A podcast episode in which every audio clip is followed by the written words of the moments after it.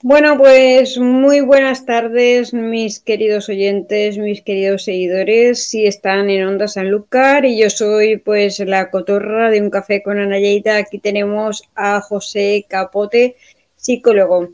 Y es que la ansiedad es una reacción pues emocional y adaptativa que todos hemos tenido o que podremos tener en algún momento dado de nuestra vida y que, bueno, que a veces simplemente antes de presentarnos a un examen o antes de...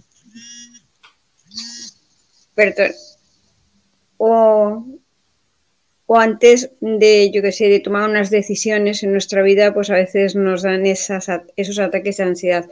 Y bueno, nuestros oyentes han querido que elijamos este tema porque también debido a lo que llevamos pasando durante este tiempo, esta pandemia, pues parece ser que la ansiedad es algo que ya pertenece ¿no? a nuestro a nuestro día a día, ¿no? Como que, que dice. Entonces, qué mejor que preguntarte a ti, José. Primero, bueno, muchas gracias por concedernos la entrevista. Nada, a vosotros por invitarme. Un placer.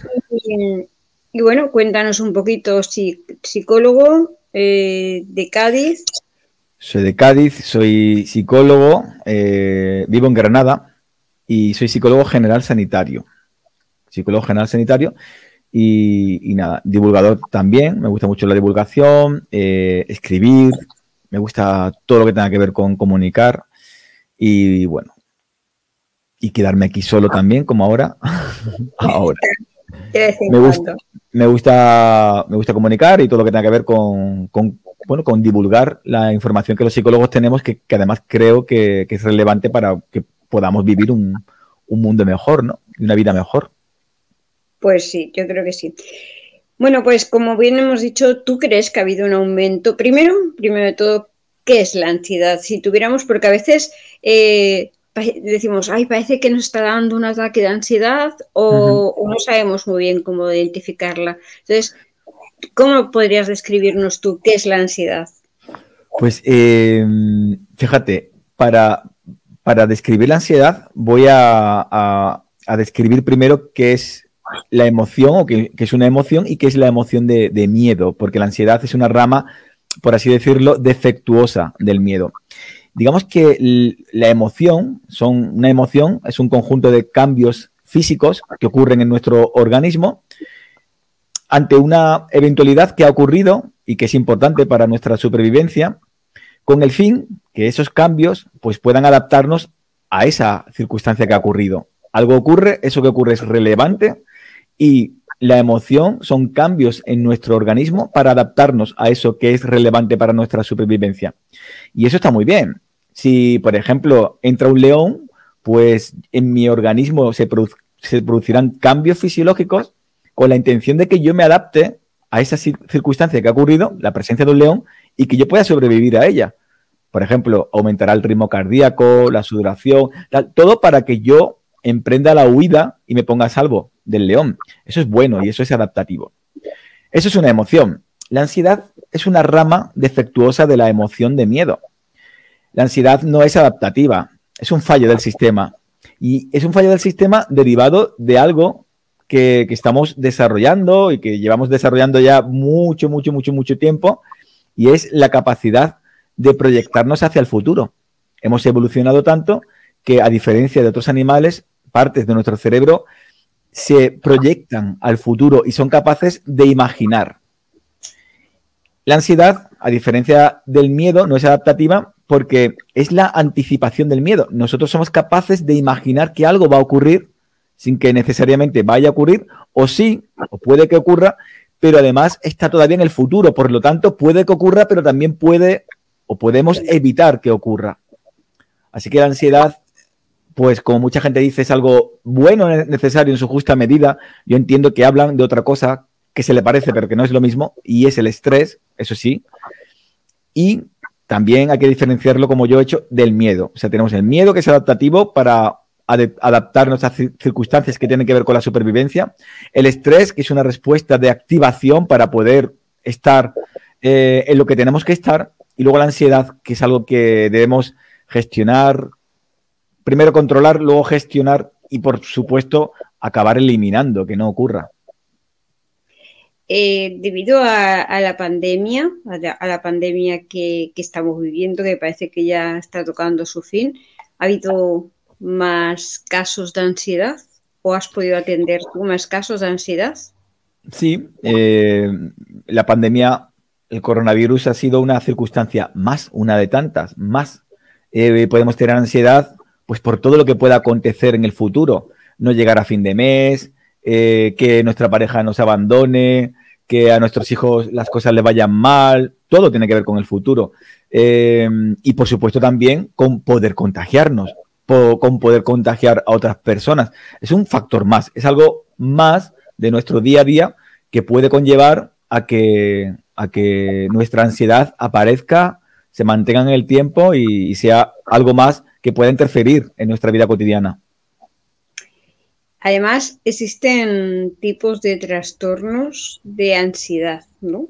¿Nos puedes comentar algunos de ellos? Sí, al final todo tiene la misma base, ¿no? Es algo que va a ocurrir, algo malo que va a ocurrir. Pero luego, por ejemplo, no sé, están las fobias, ¿no? Las fobias específicas, que es que pues puedo desarrollar una fobia hacia, no sé, miedo a los aviones. Lo que va a ocurrir malo es que el avión se va a estrellar, que todos los aviones en los cuales yo me monte se van a estrellar, por lo tanto no me monto en aviones.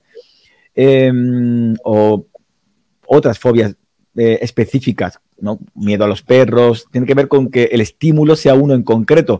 Luego, por ejemplo, también está eh, la ansiedad generalizada o la agorafobia, que son pues algo, son fobias más globales, ¿no? Son ansiedades más globales. La fobia generalizada son personas que, pues como dice la palabra, pues engloban la ansiedad en cualquier ámbito de la vida, eh, porque a sus hijos les vaya a pasar algo, eh, con que mm, pensamientos que tienen que ver con, enfermedades, por ejemplo, la hipocondría es otra, es otra ansiedad, es otro trastorno de ansiedad.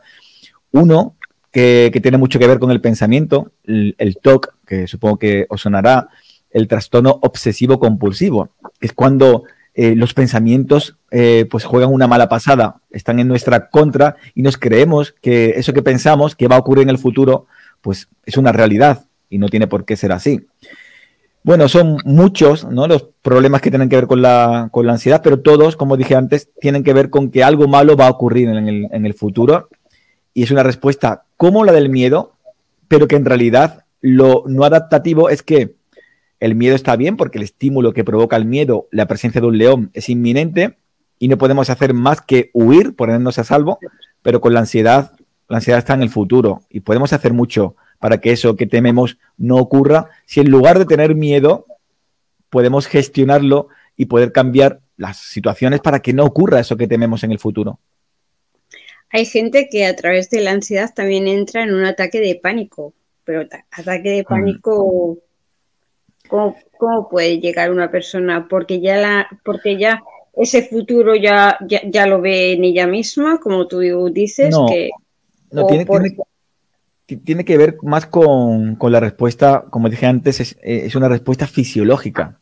Eh, claro, si ante la presencia de un león, pues yo noto que tengo el pulso elevado, eh, sudoración en las manos, temblores, montón de reacciones fisiológicas, pero como digo, hay un león, yo asumo que esas reacciones fisiológicas son debidas a la presencia de un león.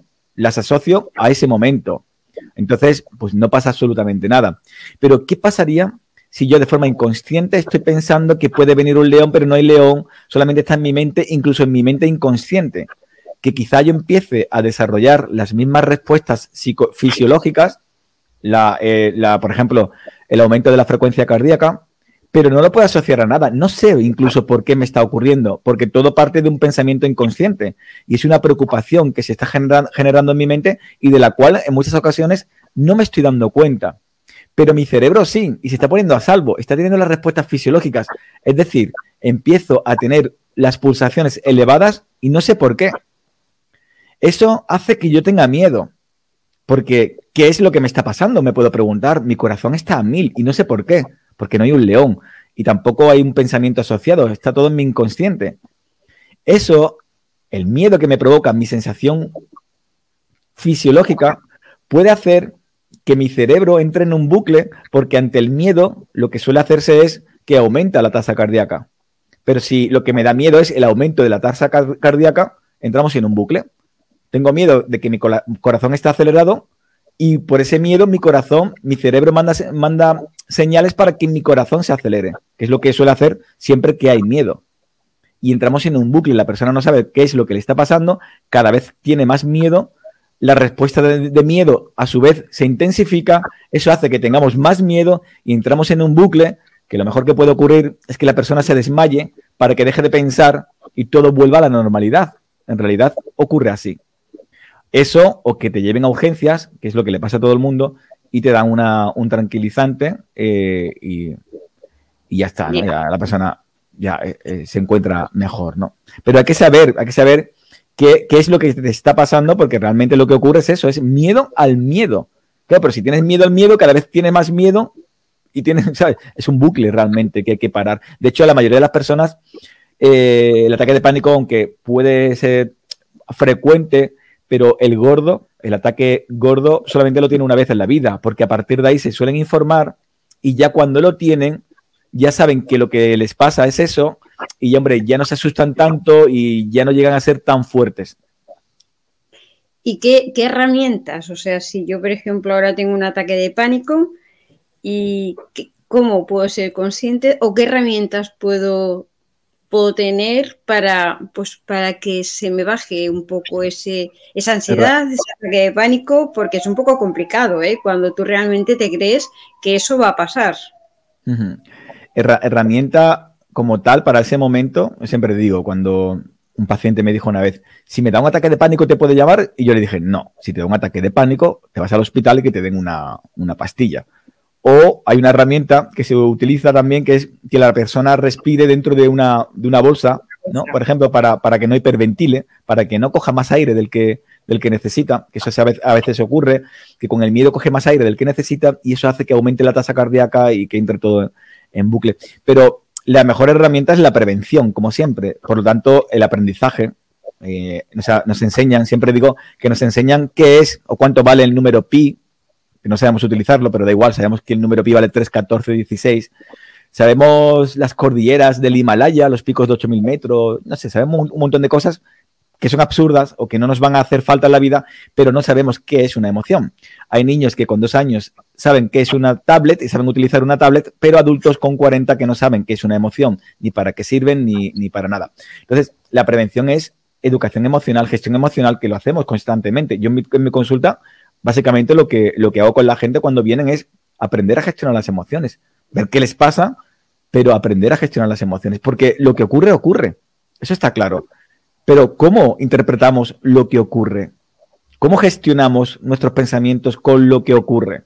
Esa es la clave realmente.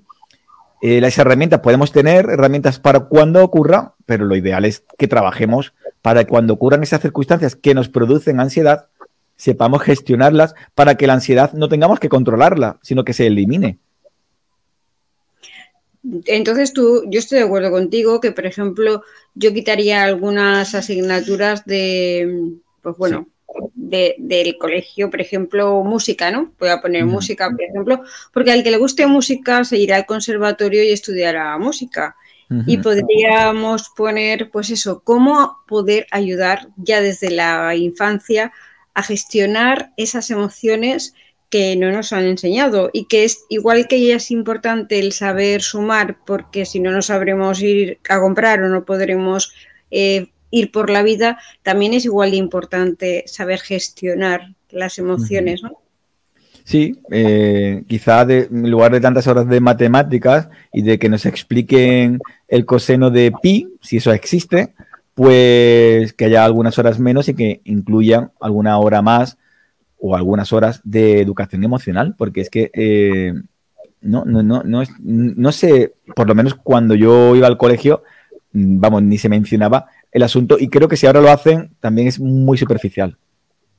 Yo creo que realmente no. Sí, de valores éticos, yo creo que sí que hablan algo un poquito de valores éticos, pero de emociones, creo que mm. eso de las emociones es como si fuera o cosa de cada uno o más bien cosa de los padres que tenemos que ayudar. Pero claro, es que los padres tampoco hemos sido educados para eso. Claro, claro, claro. Ahí está el problema. primero tenemos que educar, claro, es que para, como yo digo, para, para la educación sería un, un doble gasto, porque primero habría que educar a los profesores para que aprendan a enseñar a los niños a cómo gestionar esas emociones para que, bueno, tengan allí esa herramienta. En, lugar es un, en, realidad es un, es un gasto, es un gasto mucho, mucho menor. Realmente, lo que hace es ahorrar si lo hiciéramos, porque muchos de los problemas que ocurren en las edades adultas, ¿no? Eh, debido a la falta de gestión emocional, por ejemplo, los suicidios. Los suicidios, ¿qué hay en la base de los suicidios? La, base de los suicidios lo que hay es una falta de gestión emocional, de que las personas no han sido capaz, capaces de aprender a afrontar las desavenencias que desgraciadamente eh, se han encontrado en la vida. Eh, el maltrato, venga de donde venga, cualquiera de las formas de maltrato, también ocurre de la misma manera. Los maltratos en el ámbito de la pareja, igual. ¿Qué es lo que ocurre en el ámbito de la pareja cuando un hombre o una mujer agrede a su pareja? Pues lo que hay es una falta de tolerancia a la frustración, relaciones tóxicas, relaciones dependientes, eh, celos exacerbados, etcétera, etcétera. Pues todas esas problemáticas se podrían solucionar si de jóvenes, de pequeños, hubiéramos enseñado a, estas personas a gestionar esas, emociones, ¿no? Pues sí, la verdad es que es que sí. Eh, pero claro, de momento esto no está puesto. No sé si para la Agenda 2030 Educación pondrá esta famosa Agenda 2030. No sé si Educación tendrá previsto pues poner esa a, ver quién, encuentra la agenda en el, en el 2030, a ver quién encuentra la agenda, a ver cómo está esa agenda, dónde la habrán metido, para ver cómo van las cosas dentro de ocho años. Pues sí, la verdad es que sí, porque nosotros a veces eh, aquí en Onda Sanlúcar, eh, cuando hablamos de, días en la Agenda 2030, digo, madre mía, ¿qué tendrá esa famosa Agenda 2030? Pues esperemos que antes de la Agenda 2030, eh, bueno, pues los que se, educan se dedican a la educación puedan poner o poder ayudar un poquito a los niños a cómo saber gestionar, porque todo viene desde la infancia. Yo pienso que, es cuando mejor se que es cuando mejor se aprende, por supuesto. Yo creo que, que, nuestro carácter, nuestras emociones y sobre todo pues nuestro ser se forma de 0 a 8 años, que es cuando realmente somos como esponjas y absorbemos. Y de allí corrígeme porque tú eres realmente el psicólogo, yo solamente eh, soy la que, la que busca un poco de información y me interesa en estos temas. De 0 a 8 años más o menos es cuando absorbemos todo, tanto lo bueno como lo malo, pero mira, que somos así de raros nosotros los, los humanos y siempre nos quedamos con esas cosas malas, pues de que no nos han valorado, que no nos han querido, y entonces empezamos a actuar de una manera que ahí es donde puede entrar un poquito también esa desvalorización y esos ataques de pánico esos ataques de ansiedad. Entonces, para los que somos padres, ¿cómo podemos ayudar a nuestros hijos? Pues mira, eh, hace poco tuve una conversación con mi madre, con mi señora madre, con mi, con mi hermano, ¿no? Y hablando del tema de sus hijos, de la educación y tal, y, bueno, llegamos a una conclusión y es que efectivamente eh, nadie sabe educando, ¿no? Mis padres me educaron a mí de la mejor forma que pudieron, de una forma similar también, esto es importante, de una forma similar a como ellos fueron educados por mis abuelos.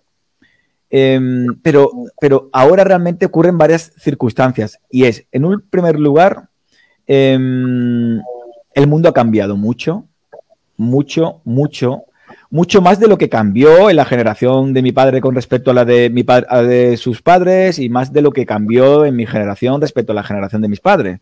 Ahora ha dado un cambio brutal eh, con dos circunstancias muy importantes. En primer lugar, eh, la bienvenida, por supuesto, eh, incorporación de la mujer al ámbito laboral, por supuesto, pero que, que consecuentemente hizo que perdiéramos una cosa importante, que con independencia del género se ha perdido la figura de referencia en casa. Antes siempre había una figura de referencia en casa, normalmente era la madre, podía bien ser el padre, eh, a mí eso me da igual. Yo, por ejemplo, conozco familias ahora actuales donde sigue habiendo una figura de referencia en casa y en uno de los casos cercanos es el, el hombre quien está en casa, ¿no? Pero había una figura siempre de referencia en casa en un mundo capitalista cada vez más en el que papá y mamá ambas figuras de referencia eh, han de ir a trabajar. En estos momentos eh, ocurre una tercera circunstancia y es que todos los menores necesitan afecto. Y este afecto, pues no lo están teniendo, no hay una figura de referencia en casa. ¿Por qué? Porque papá y mamá están trabajando para poder comprarle al niño la tablet con la que va a buscar el refuerzo fuera, porque y el afecto, porque no lo tienen en casa. Y ahora incluimos la última circunstancia y es que dificulta todo esto, y es la incorporación o la llegada de Internet, que lo dificulta todo. Ahora no tenemos figura de referencia en casa, ahora tenemos Internet. Y allí, en Internet, es donde además, pues no desarrollamos una cualidad intrínseca o inherente al ser humano, y es la empatía, que se desarrolla pues viendo cara a cara a las personas, mirándolas, escuchándolas, eh, podemos entender qué está experimentando sintiendo una persona cuando la vemos, pero si nuestra comunicación es escrita a través de redes sociales, con filtros, tal, perdemos empatía. No tenemos figura de referencia en casa, está Internet con todo lo que ello conlleva. Esos son los problemas a los que hay que atender actualmente. Pero la circunstancia y el consejo que me pedías es, bueno, padres, mi padre no tuvo esa oportunidad, mi abuelo tampoco, pero los padres ahora podéis informaros. Eh, Internet eh, es algo más que Instagram, que Facebook. Ahí está Google, donde está toda la información. Cualquier cosa que quieras saber, cualquier cosa que quieras saber de la vida, cualquier información está en Google. Toda la información está en Google. Buscadla, informaros y si no, pues acudir al psicólogo, que también puedes hacerlo. Claro, es al único que ¿sabes qué pasa? Que a veces, bueno, yo pienso que ya esto del mito de ir al psicólogo está relacionado con que tengo un problema mental, puede ser, ¿no? Que, que, ahora parece que ya no, no está tan estigmatizado como estaba antes, que ya acudimos más como una forma normal, ¿no? Pero sí que hay personas que todavía les cuesta ese paso de, oye, mira, es que realmente necesito un psicólogo, pues pues simplemente, pues eso, para esos ataques de pánico que me, que me ayude a controlarlos o para gestionar cualquier otra situación. ¿Qué les dirías? Que, pues, pues, que, pues que acuda, pues que, a ver, eh, yo desde hace muchos años, eh, incluso antes de yo pensar ni siquiera en ser psicólogo, yo decía que si yo pudiera, irías todas las semanas al fisio y al, y al psicólogo, eh, mente y cuerpo. ¿no?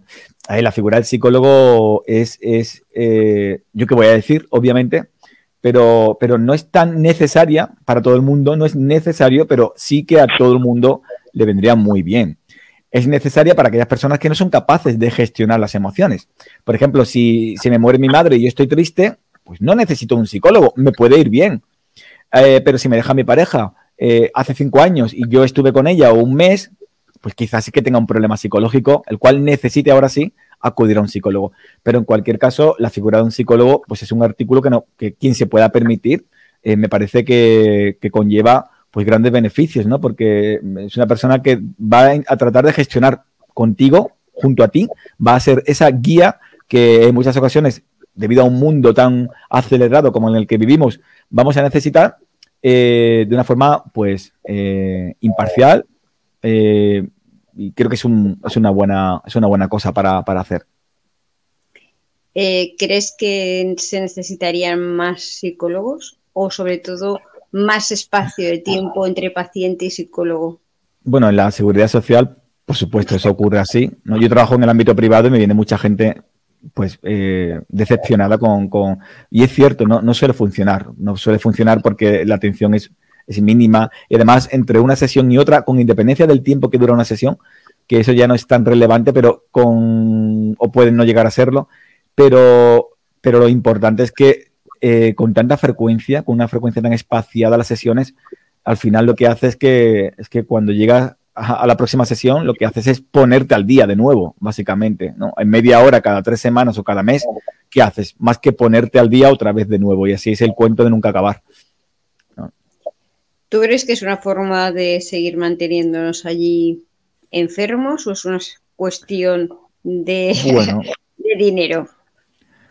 Bueno, es la verdad es que no lo sé, no lo sé exactamente. Hombre, de dinero siempre es una cuestión, lógicamente. Em, quizá la atención psicológica requiera, no, quizá no, requiere de tiempo y quizá debido a eso pues prefieren invertir en, cosas que sean, que, la persona pueda ver, ¿no? Puede ver el resultado mucho más inmediato. Y eso no ocurre en la psicología. Y, en nada que requiera un cambio, en nada que requiera un cambio, esto es importante, en nada que requiera un cambio eh, a nivel de, comportamiento, de emociones y tal, eh, va a ocurrir jamás, y yo lo firmo hoy aquí con vosotros, va a ocurrir de una forma rápida. No, no es así. Antes hablabas de que, claro, en casos de pánico y por ahí tenemos dos opciones, o saber gestionar, o bueno, pues nos llevaban al médico, nos ponen un tranquilizante. Tú eres, eh, no sé, partidario. Partidario, eso, no es ahí, gracias. De, de, los fármacos. de los fármacos, o prefieres mejor algo alternativo? Eh, yo, estoy de acuerdo con los fármacos. Fíjate, cualquiera que me escuche diría, ¿en serio estás de acuerdo con los fármacos?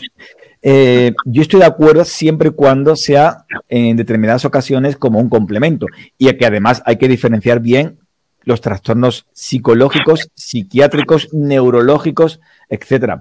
Para un trastorno neurológico, como por ejemplo la, eh, o psiquiátrico, mejor dicho, como por ejemplo la esquizofrenia. Fármaco, ahí no hay otra cosa. Y quizá la terapia psicológica sirva bien como complemento, pero el fármaco eh, es de obligado cumplimiento ante la esquizofrenia, por ejemplo. Sin embargo, eh, ansiedad, depresión, eh, todo esto, que son trastornos psicológicos, se llevan desde la psicología. El tratamiento por elección es el tratamiento psicológico. Pero en determinadas ocasiones, como complemento, sobre todo en etapas eh, em, tempranas, en etapas tempranas del trastorno, quizá como complemento, eh, sí que puede ser una primera, una ayuda, pero como complemento y solamente eh, como ayuda en, como digo, en periodos tempranos del trastorno, solamente ahí. luego, no. ¿Por qué? Porque en realidad lo que ocurre es que el psicofármaco, la pastilla, actúa ante el síntoma, pero no actúa ante aquello que origina el síntoma. Por lo tanto, al final nos está la gente condenada, y yo veo a muchas personas así, a, tomar fármacos durante un largo periodo de, sus vidas. Y lógicamente, nunca un tratamiento farmacológico, una pastilla, un ibuprofeno, un, nunca se, ha de cronificar, por así decirlo, hasta que cura, se lo toma la persona y cuando deja la dolencia de estar, pues deja a la persona de tomárselo. Pero claro, en los psicofármacos no ocurre así, porque la persona siempre se lo ha de tomar, porque si no cambiamos lo que origina ese trastorno, pues, pues estamos condenados a tomar medicamento durante muchísimos años. Y lo que ocurre, y ya con esto concluyo, pero lo que ocurre es que llega un momento en que las pastillas originan, crean, en primer lugar, tolerancia. ¿Eso qué significa? Que cada vez necesito tomarme más pastillas. Llegado un momento que ya no quiero tomarme más pastillas, decido no tomar más, porque sé que no me están haciendo nada. Pero ahora ha ocurrido un segundo factor y es que crea dependencia. Y ahora ya no puedo dejarla. Y ahora tengo el problema que ya tenía antes, más un segundo problema es que no puedo dejar las pastillas. Ya no me hacen bien porque ya tengo un nivel de tolerancia alto, necesitaría el doble de la dosis, así que no me lo quiero tomar, quiero dejarlas, pero ahora tengo un segundo problema, es que no puedo dejarlas. Y eso es lo que ocurre con las pastillas, con, los trastornos psicológicos, no psiquiátricos, sino con los psicológicos, que deberíamos de actuar ante lo que origina el síntoma. Antes de, eh, como hablando, siguiendo hablando de fármacos, eh, conozco a gente de que, ay, yo creo que me está dando ya un ataque de ansiedad, me voy a por la pastilla. Claro. ¿Qué le recomendarías que, hicieran antes de tomarse esa pastilla que, parece que le va a hacer un milagro? Eh, ¿Qué le recomendarías antes? Bueno, lo que os decía antes, eh, bueno, pues si te, estás encontrando con ansiedad y no tienes herramienta para gestionarlo, ¿no? Pues lo de la bolsita está muy bien, ¿no? Lo de la bolsita. Hombre, te puedes ir a dar un paseo, así como de urgencia, como de urgencia en casa, ¿no? Antes de, por supuesto, poner toda la problemática en manos de profesionales, que me parece lo más correcto, porque si no va a volver a ocurrir. Si ocurre, va a volver a ocurrir. Pero a priori, a corto plazo, en ese momento, pues eh, desviar el foco de atención es lo mejor. Es hacer alguna actividad que requiera que, pases la concentración de el problema en el cual estás pensando a algo diferente. Algo diferente que quizá tenga que ver también incluso con, el presente actual. Pero, no sé, intentar leer, intentar llamar a alguien, hablar, cambiar, cambiar el foco de atención. Pero, por supuesto, son medidas a muy corto plazo para, para evitar el malestar momentáneo. Pero probablemente eso ocurra porque tu forma de pensar y de interpretar el mundo no está siendo correcta y eso va a volver a ocurrir a no ser que, que pongas pues tierra de por medio y empieces a, ver y a indagar qué es lo que está ocurriendo, qué es lo que está originando el trastorno para que no vuelva a ocurrir, gestionarlo desde la psicología. Mira, una cosa tan tan práctica que, claro, lo hacemos todos los días porque si no, no estaríamos aquí hablando tú y yo, como es el respirar. Pero a veces lo hacemos ya de una forma tan consciente porque es algo pues inédito, o sea, para, para nosotros, ¿no? O sea, de decir, respiramos, pero no somos conscientes de nuestra respiración porque como, bueno, pues estamos hechos para respirar. ¿Qué importancia le deberíamos dar a esa respiración en esos momentos que nosotros creemos que estamos ya un poco más nerviosos y que realmente igual llegamos a acabar en esa ansiedad. Eh, hay, un momento en el cual vamos a necesitar, porque no lo, estamos haciendo, no lo estamos haciendo bien, respirar de forma correcta. Pero vuelvo a lo mismo, empezamos a respirar mal y vamos a necesitar respirar bien porque algo ha ocasionado el que respiremos mal.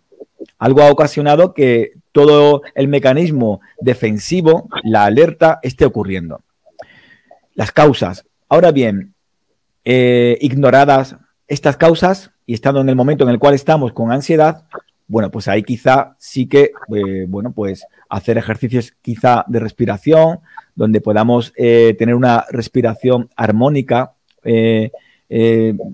donde, donde la inspiración y la expiración duren aproximadamente lo mismo, donde el foco de atención esté en las sensaciones que, que vamos percibiendo o no, pero por lo menos intentar percibirlas eh, en nuestra nariz, por ejemplo, pues son ejercicios que hacemos constantemente en terapia para darles a las personas herramientas para esos momentos concretos mientras que trabajamos en la consulta pues por, gestionar bien las causas que están originando todo este proceso indeseable.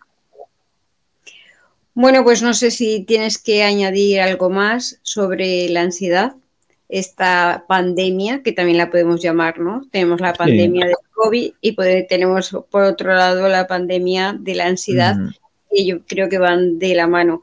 No sé, José, si tienes algo más que añadir o quieres finalizar con, algo.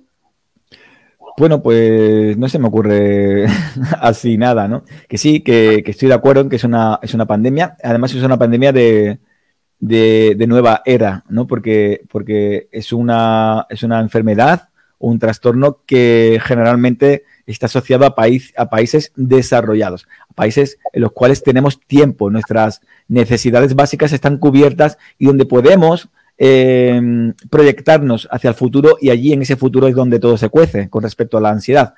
Así que calmarnos un poquito y, echar el freno que quizá sea una buena idea vivir un poquito el presente y el futuro ya llegará. Dedicarnos un poquito más a vivir el presente, a sanar esas heridas y sobre todo a saber cómo gestionar esas emociones, que es lo más importante, yo creo, en esta vida, ¿no? Ah, porque si yo lo aprendo, se lo puedo enseñar a mis hijos y, así sucesivamente. Así que muchas gracias, José.